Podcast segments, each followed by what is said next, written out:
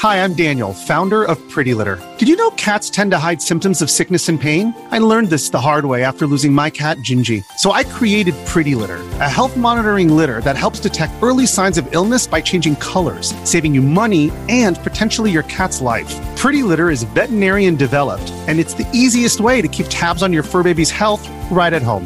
Go to prettylitter.com and use code SPOTIFY for 20% off your first order and a free cat toy. Terms and conditions apply. See site for details. 孙思邈是唐代伟大的医药学家，享年一百四十一岁，五百四十一到六百八十二年，是一位高寿之人。孙思邈知识渊博，医术精湛，著有医学专著《千金药方》《千金一方》，被后世尊奉为药王。除了治病救人，孙思邈还非常重视养生，其养生之道值得人们学习。孙思邈的养生之道到底是什么呢？养性。孙思邈认为，要健康长寿，首先必须养性。养性是调养自己的精神心性，使自己常处于宁静祥和的境界。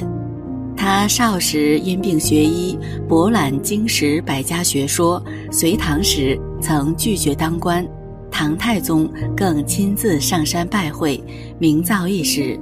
不过，他更为杰出的成就是总结唐代以前的临床经验和医学理论，编成《千金药方》《千金一方》两部医学巨著。他一生过着隐居生活。一不做官，二不图名，三不谋利，心胸豁达，为世人称道。他认为，培养自己高尚的道德品质，要摒弃以自我为中心的人生观，淡化对名利的追逐，使自己保持一种宁静祥和的心境。导引吐纳，孙思邈的一项重要养生方法是导引按摩、吐纳调气。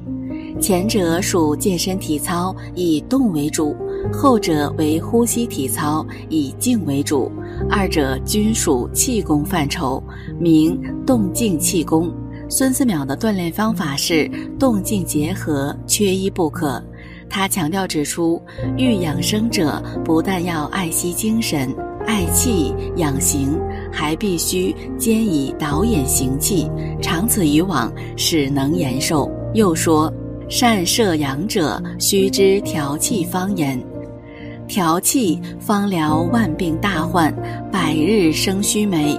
可见导引按摩、吐纳调气的养生效果是十分显著的。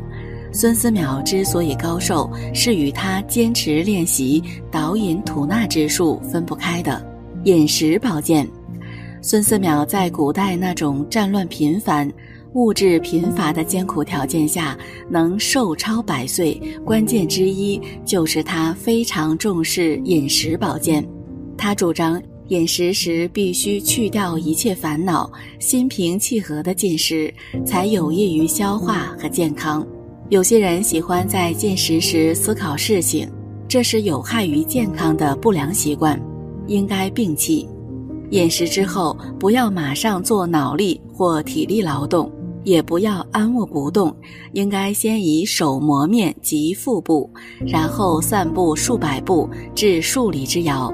这样做有助于消化饮食，避免疾病的发生。同时，他还注意饮食卫生，不食生冷及腐败食物。饮食完毕，漱口数遍，可使牙齿不白，口中无晦气。关于夏季如何养生，孙思邈也有独到的见解。他在《千金药方》中写道：“夏七十二日，省苦增辛，以养肺气。何为省苦增辛呢？即少食苦味，多进辛味。在夏季的时候，突然出现心火，苦味的食物是具有清热去火的作用，但是也会导致增加心气而压制肺气，因此夏季不要吃太多苦味的食物，避免心火太旺。在五行之中，心属火，肺属金，心火会克制到肺金，而心胃则是属于肺经，所以夏季炎热还是应多吃辛味食物，如葱、姜、蒜、萝卜等。这些辛味食物具有活血、祛湿等作用，可以补益肺气，尤其是肺气虚的人更要多食用。规律作息。孙思邈认为，养生要保持规律的作息。他认为，饱食之后不宜马上睡卧，否则容易停食，有害健康。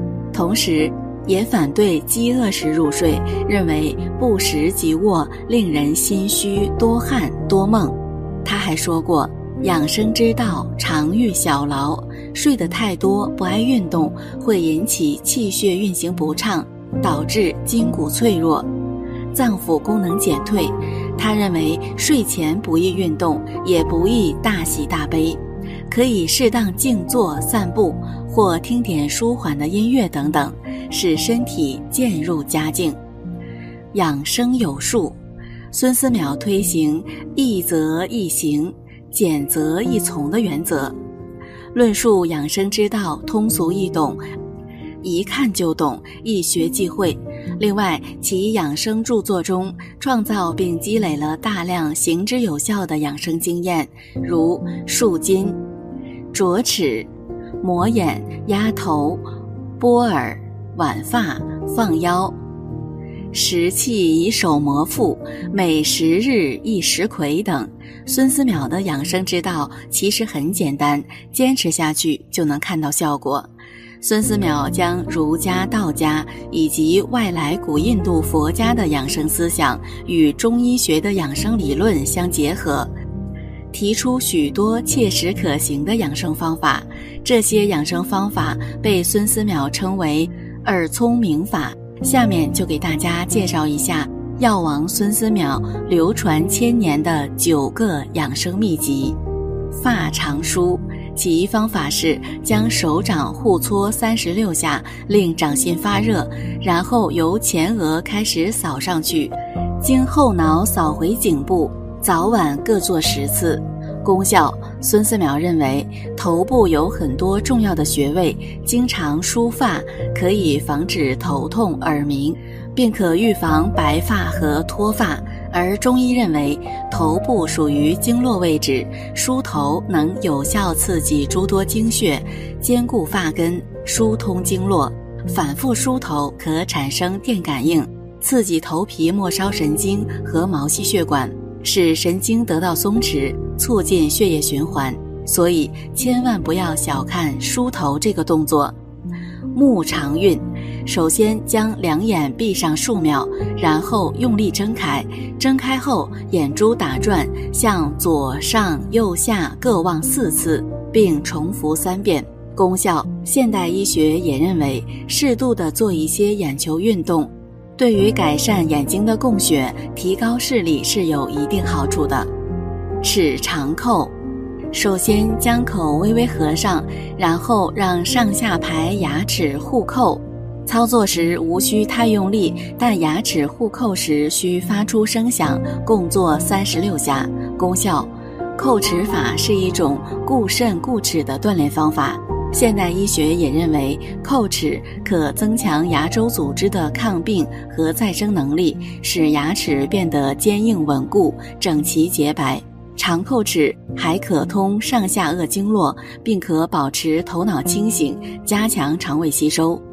漱玉筋，首先将口微微合上，然后让舌头伸出牙齿外，并由上面开始向左慢慢转动十二圈，产生唾液后将其吞下即可。之后再由上面开始反方向做十二圈，同时将唾液吞下。功效：从现代科学的角度分析，唾液中含有大量酵素，能调荷尔蒙分泌。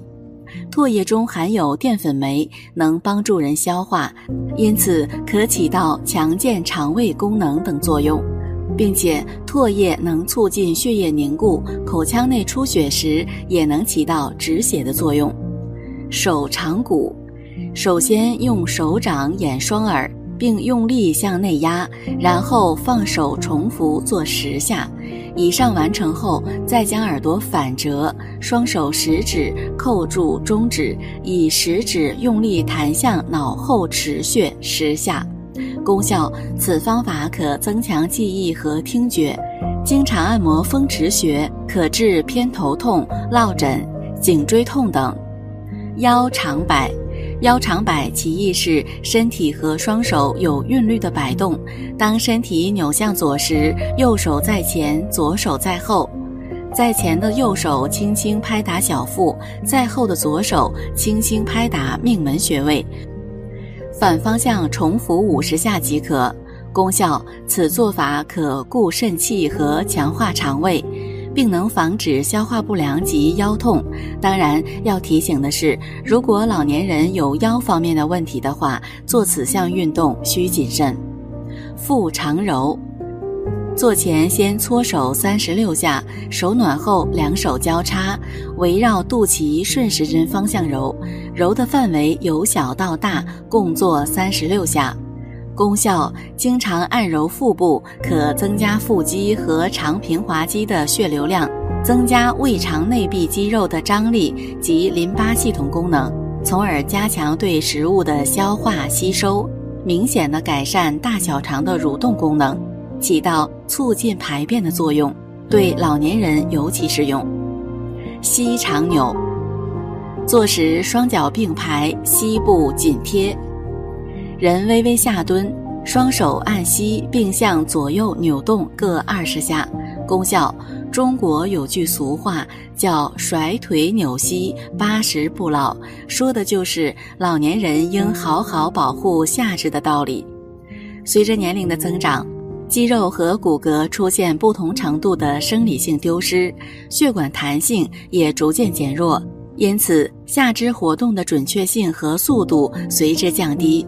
而经常扭膝能疏通血脉，增强膝部关节、韧带等组织的血液循环和柔韧灵活性。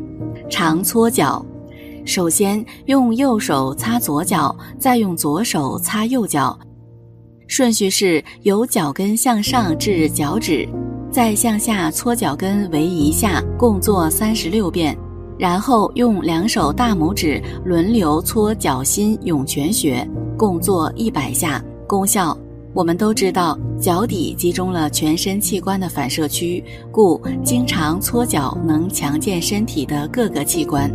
老年人常按摩脚心，还能防止腿脚麻木、行动无力、脚心凉冷等现象。在古时，医学家孙思邈曾经告诫世人：莫忧思，莫大怒，莫悲愁，莫大惧。莫跳梁，莫大笑，勿急急于所欲，勿悄悄怀仇恨，则得长生也。人生后半场，为人处事、养生都讲究久不过，怒不过度。胡适先生在《我的母亲》一文中，结合母亲的经历，感慨道：“我渐渐明白，世间最可厌恶的事，莫如一张生气的脸。”世间最下流的事，莫如把生气的脸摆给别人看，这比打骂更难受。心里有烦恼，千万不要生怒气，怒会伤肝。要学会控制自己的情绪，提高涵养，乐观处事。名不过求，名利是海苦无边，繁华过眼如云烟。常服知足以为药，快乐赛过活神仙。淡看世事，静对春花秋月，人世喧嚣，名利来往，放下浮躁，心静自安。利不过贪。欧洲谚语说：“贪婪的心像沙漠中的不毛之地，吸收一切雨水，却不滋生草木以方便他人。”酒色财气我不取，风花雪月不沾边，无欲无求，无牵无挂，知足常乐，顺其自然，耄耋无恙，衣不过暖。东晋的葛洪曾说：“冬不遇极温，夏不遇穷凉。不露卧星下，不眠中见间。穿衣戴帽不要过于暖和，也不可以过于单薄。过暖容易感冒，过冷容易受寒。食不过饱，葛洪曾说：“不欲极饥而食，食不过饱；不欲极渴而饮，饮不过多。吃饭吃七八分饱，粗细搭配，荤素相间。饭前要喝汤。”不吸烟，不喝酒，住不过宽，随遇而安，居室干净舒适，不必搞得富丽堂皇，那样极易夺心智而退化变质。行不过快，身体健康允许，尽量以步代车。如出门必乘车，日久腿脚就会失去灵便。劳不过累，劳动的强度是有限度的。超过负荷量会造成身体的伤害，我们的身体会因为劳累而疲惫，心灵也会因负荷过重而出现问题。要注意劳逸结合，工作之外要适当休息。逸不过安，终日在家里难免会无所事事，会丧失对生活的情趣而心灰意懒。